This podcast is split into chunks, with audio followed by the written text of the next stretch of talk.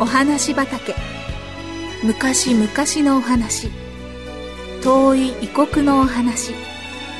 遥か未来のお話。それからすぐお隣のお話。ほんのさっきのお話。今日はあなたに届けます。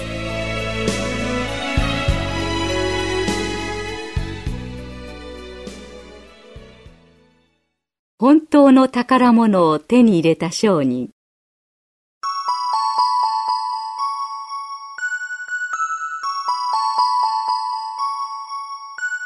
イギリスのロンドンにヘンリーという一人の商人が住んでいました。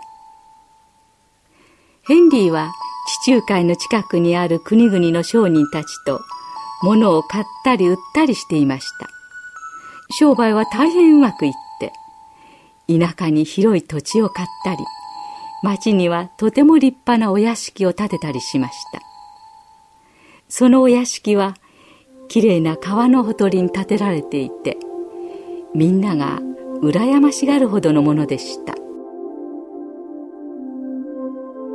ヘンリーはもう60近い年でしたので商売をやめて今まで貯めてきたたくさんのお金と財産でこれからはのんびりと楽しく暮らそうと考えました。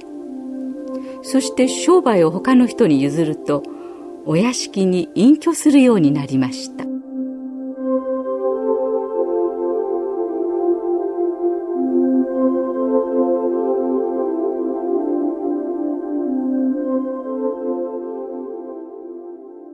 ヘンリーには奥さんも子供もいませんでした。広いお屋敷にはホールや食堂応接間や書斎飾り物を並べてあるお部屋などがありました。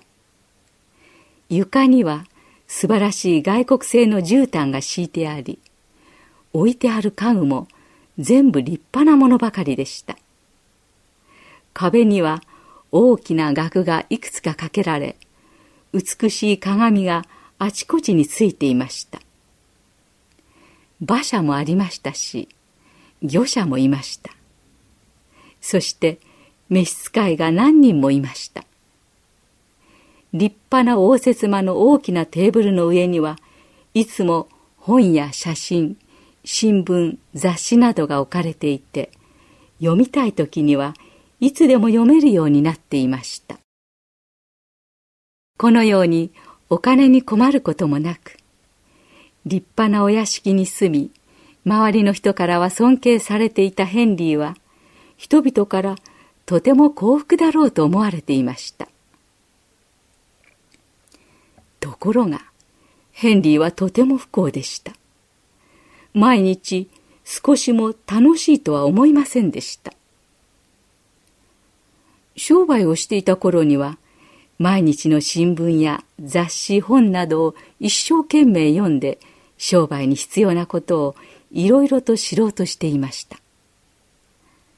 地中海で嵐が起きたり、また商売をしている相手の国で悪い病気などが流行したりすると、ヘンリーの商売にも響くので、いつも気を配り、頭を使ってきたのでした。ところが、もうそんなことには関係がなくなりました。何をしても、面白くも楽しくもありませんでした。お金も財産も余るほどありますし、自分の商売もうまくいき、何もかもうまく進んできたので、もう年を取ったヘンリーには生きていく目的がなくなってしまったのです。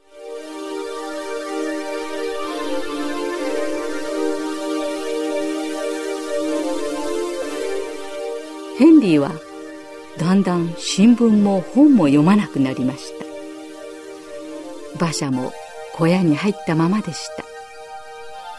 彼は死んでしまいたいとさえ考えるようになりました。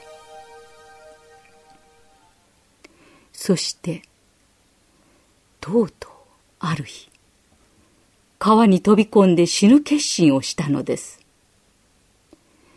それは日曜日でした。ヘンリーは町の人々がまだ起きないうちにそっと屋敷を抜け出して橋のところまでやってきました。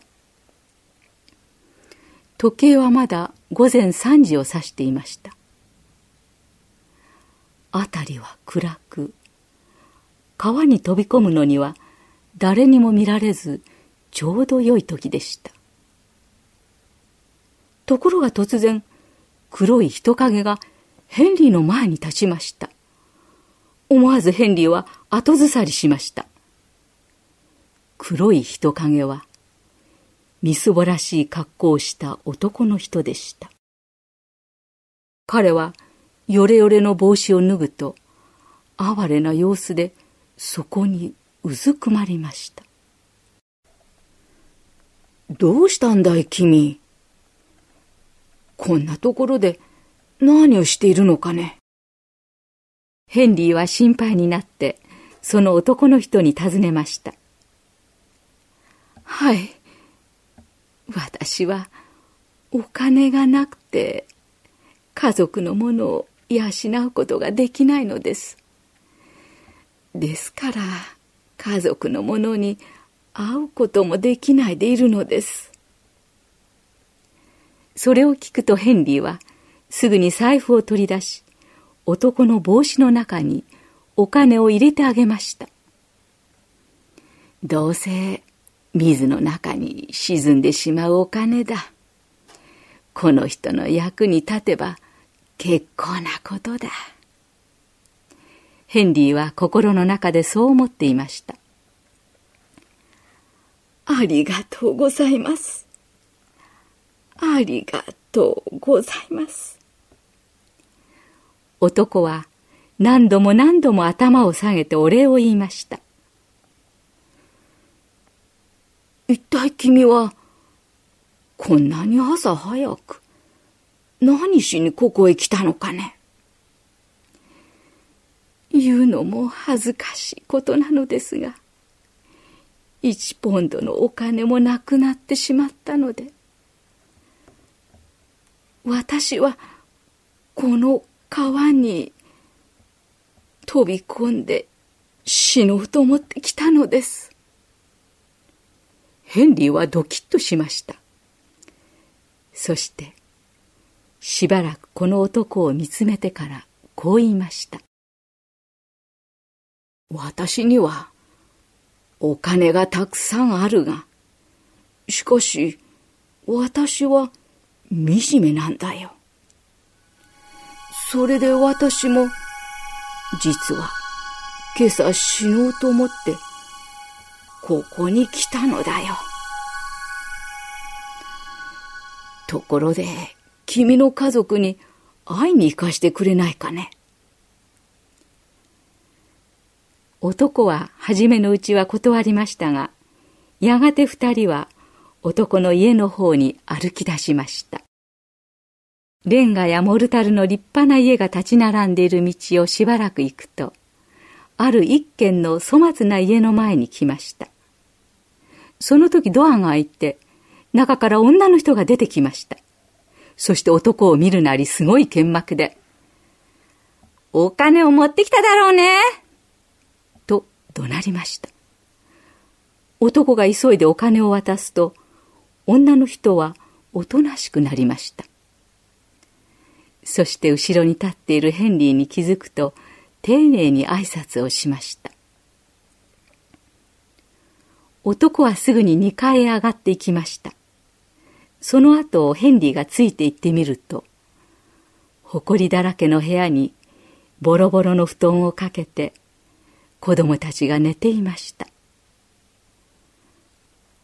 食べるものもなく困っているこの家族に会ったヘンリーは早速この家族のためにベッドや着物や食べ物などを馬車いっぱい積んで届けてあげました。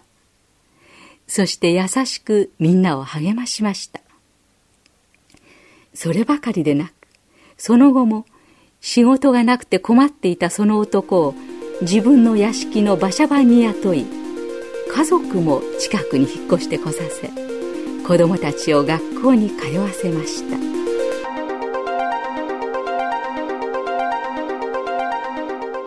このヘンリーの親切に男とその家族は大喜びでした。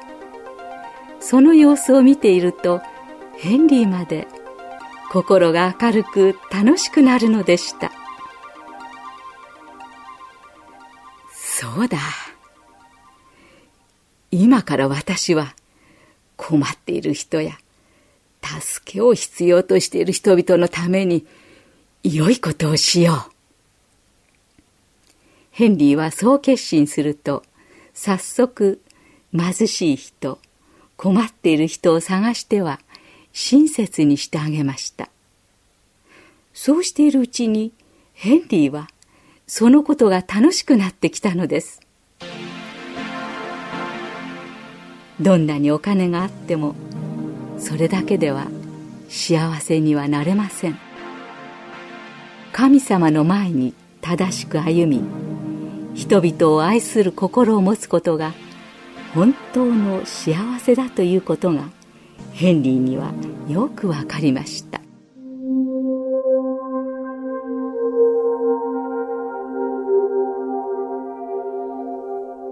やがてヘンリーは教会へ行くようになり神様の教えに従って生活するようになりました。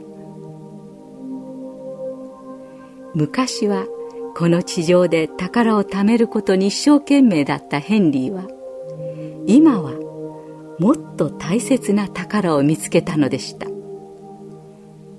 そしてもちろん死ぬことなどやめて聖書に「あなた方は自分のために虫が食い錆がつきまた盗人らが押し入って盗み出すような地上に宝を蓄えてはならない。